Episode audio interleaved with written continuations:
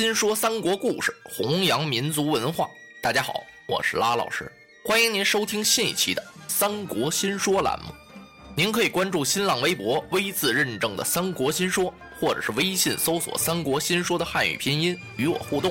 您的意见呢，将是《三国新说》栏目最大的财富。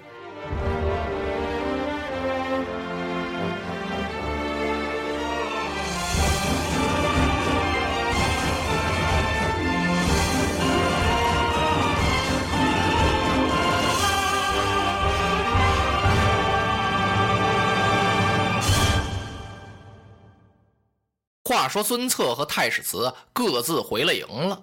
第二天吃完了早饭，孙策吩咐：“来呀，用一根杆，拿着绳子把太史慈那短戟给捆到那根杆子上。”然后他告诉程普，找三百名大嗓门的人呀，冲着那刘瑶大营里嚷嚷，说这短戟啊就是太史慈的首级。好嘛，这三百多人挑着这杆小戟啊，就跑到了刘瑶大营门前来了，就冲着那营门喊呀。我们孙将军已经取了太史慈的首级。太史慈在大帐里一听，微微一笑：“啊啊，那短戟能代表我的首级吗？真正代表首级的，倒是这顶帽子。穿上，咱们找五百人跟他喊。好嘛，两军还没开战呢，两边就有那么多人呀，先嚷嚷一通。这边说是挑着孙策的首级，那边啊说是太史慈的人头。”嚷嚷完了之后呢，孙策这才出马，太史慈来迎战，俩人又打到一处了。刚战了四十几个回合，就见刘瑶这个队伍里边啊，那个旌旗有点乱。紧跟着呢，刘瑶那边就筛锣，那锣筛的也慌啊，当啷啷啷啷啷啷，就把太史慈给调回去了。连太史慈都没明白这是怎么回事人家鸣金收兵了，那你就不能打了呀。孙策只好也得收兵。太史慈回到镇上啊，就问刘瑶说：“主帅，您这是怎么了？眼看着我就要把孙策给挑死了，这是什么时候啊？你筛罗？”刘瑶一听，哎，太史慈，你不知道啊，咱的老家曲阿丢了。周瑜、周公瑾率领着一哨人马，已经攻取了曲阿，家都没了，咱还在这打个什么劲儿啊？赶快回大营商量商量去吧。感情啊，谁都怕端老窝抄后路。孙策也知道了，周瑜杀进了曲阿。这个时候，张昭啊就给他出了个主意，说：“孙郎啊，这个机会可太好了。现在刘瑶是无心恋战呢。今天晚上啊，您就前去劫营，一定把他杀的大败而逃。”啊！孙策一听，先生正合我意呀。天至二鼓，孙策把人马就带出来了。悄悄地来到刘瑶的大营前，一看呢，刘瑶一点防备都没有，还在大帐里边猫着个腰，耷拉个脑袋在那算呢。这曲阿丢了，咱们怎么办呀？只听营门外面啊一声炮响，孙策带着人就杀进来了，一下子呀把刘瑶杀了个落花流水哦。太史慈本领再大也不行了，他是东挡西杀，左右冲突，最后啊身边只剩下十几个人了。也找不着刘瑶了，太史慈只好啊打马扬鞭投泾县去了。孙策呀是获得了大胜啊，锣鼓帐篷、刀矛器械、粮食啊得的无数啊。他长得胜鼓回营，这一仗啊是打到了天明无谷，这可称得起是个大胜仗。刚回到大营来呀，有人来禀报说刘瑶后边上来一股子人马来接应他，是他手下的谋士泽荣。刘瑶与泽荣合兵一处，已经是占领了牛渚山。说一方面准备抵挡主公你，另一方面想把曲阿给收回来。孙策一听，这岂能容得呀？他立刻起兵，是奔牛渚山就杀来了。有人禀报刘瑶说孙策追来了。刘瑶现在有点发傻，太史慈也不知道哪儿去了。那孙策这么厉害，谁能抵挡得了啊？他手下有两员战将。哎呀，元帅，这又何必呢？胜败乃兵家常事。孙策他再大的本事，他是偷营，他不怎么光彩。今儿个他不来了吗？两军阵前，我们要取孙策的首级。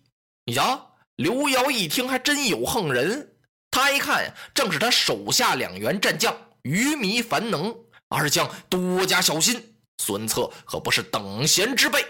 嗨，我取孙策首级啊，那就如探囊取物。说完了，他领着三千人马杀出了大营。啪，两阵对圆。孙策催马来到阵前看了看，心说：“你们还有太史慈吗？嗯，还有能敌敌我孙策的吗？”于迷催马就过来了，通说明姓之后啊，是举刀就劈。孙策哪把他放眼里啊？二马一盘旋，只走了两个回合。孙策轻轻这么一抬手，嘡的一下子呀，就把他那大刀给磕飞了。于迷就觉得虎口发麻，两膀酸痛，他拨马要败，哪里走？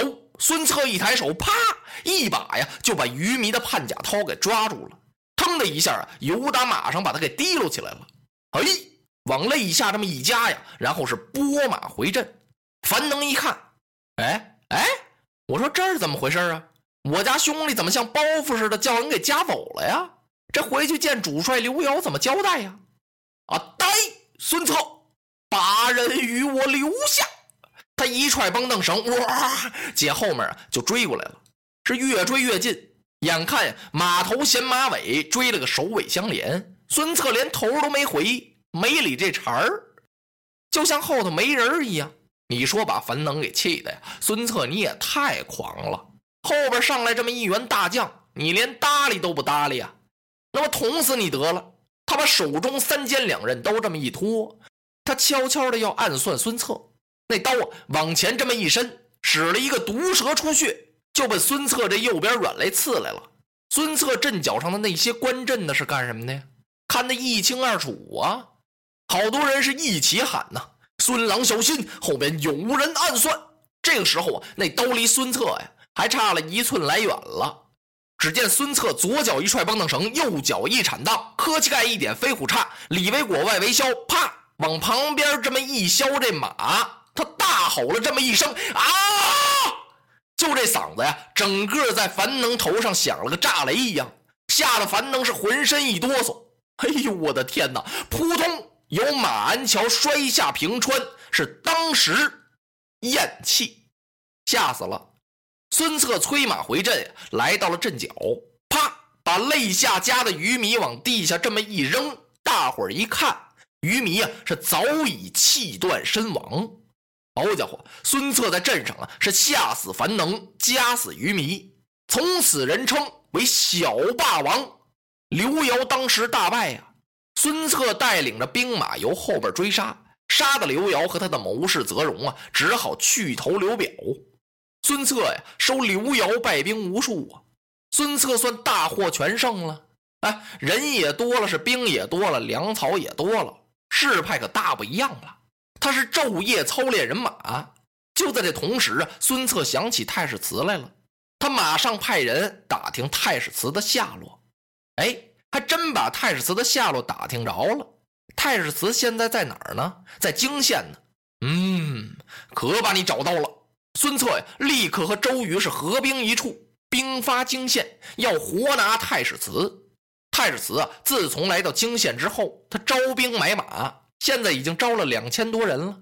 他准备和刘繇合兵一处，再和孙策是决一死战。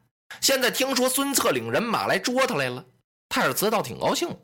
好啊，孙策，这回是你自己把首级给我送来了。孙策的人马来到泾县，离城二十里，扎住了大营。孙策和公瑾商量啊，太史慈这员战将啊，可是太好了，我想把他生擒活拿。贤弟，你有什么妙策没有？公瑾一听，微然一笑啊，那捉拿太史慈是太容易了。别看他手下有两千多人，他招的这些兵马呀，都是一些游民，是不懂军事。你让他整天怎么排兵啊，怎么布阵呢？他不会。而且这些人啊，心还散还乱。咱们这次和太史慈打呀，不跟他单人独骑的较量，咱们把江县包围起来，狠狠的往里打。太史慈这些人马呀，是不战自乱。最后呢，城里就剩下太史慈一人了，他还打个什么劲儿？他一定是弃城而走。咱们把南北西三门都给他堵住，东门给他留着，然后在路途上设下陷马坑，太史慈可擒。孙策一听。按计而行，马上就把泾县给包围起来了。这通打呀，果不出公瑾所料，太史慈手底下这些兵啊，太康了，不禁打，枪也扔了，刀也撇了，抱着个脑袋是满是乱窜。太史慈是怎么催动也不行啊，就剩下自己一人了，只好是弃城而走，由东关就逃出来了。走到半路上，咵的一下子呀，是连人带马落到陷马坑中，让人家孙策给擒住了，绳捆索绑，绑到了大帐。孙策一听，把太史慈捆来了，他是接出帐外，把左右的武士全都轰开了，伸手把太史慈的绑绳给松开了，把自己的衣服脱下来给太史慈披上，然后让到大帐。这一叙谈呀，两个人很亲密。这个呀叫打出来的交情。孙策还问呢：“啊，太史慈将军，咱俩在山坡上那通打，如果说我还手不利，你能不能一下子把我刺死啊？”太史慈一听啊，哈哈，孙策将军，那还真说不定呢。说到这儿，俩人全笑了。太史慈就归顺了孙策。孙策先派人呀，由曲阿把母亲、弟弟、妹妹接出来。然后啊，他率领着人马是取吴郡、得秣陵、占嘉兴、收乌城，大败了严白虎，尽得江东六郡八十一州。那真是谋士如云，武将众多呀，兵广粮足，万民皆呼孙郎。从此小霸王是声威大振。孙策呀，一方面上表朝廷，一方面联合曹操、曹孟德。然后又派专人去找袁术，是讨还传国玉玺。那这颗玉玺还要得回来吗？咱们是下回再讲。落花葬黄冢，花蝶各西东。千年之后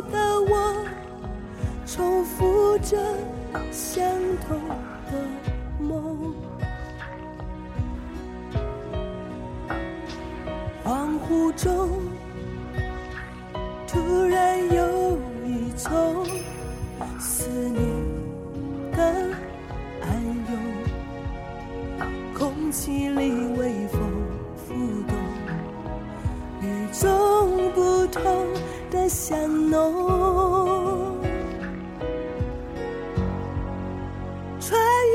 时空，穿越宿命无穷的捉弄，让四季随风，却突然发现那条线一直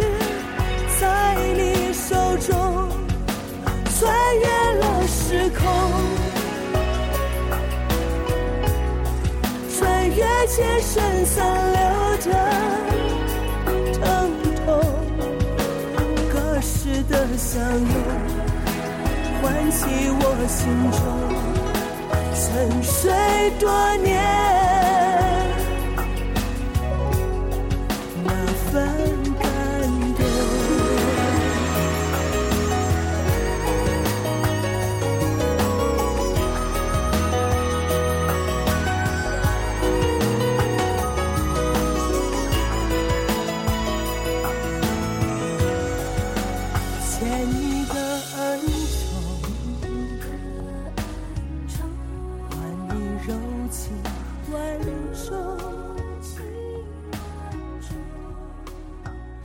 这千回百转，也只为了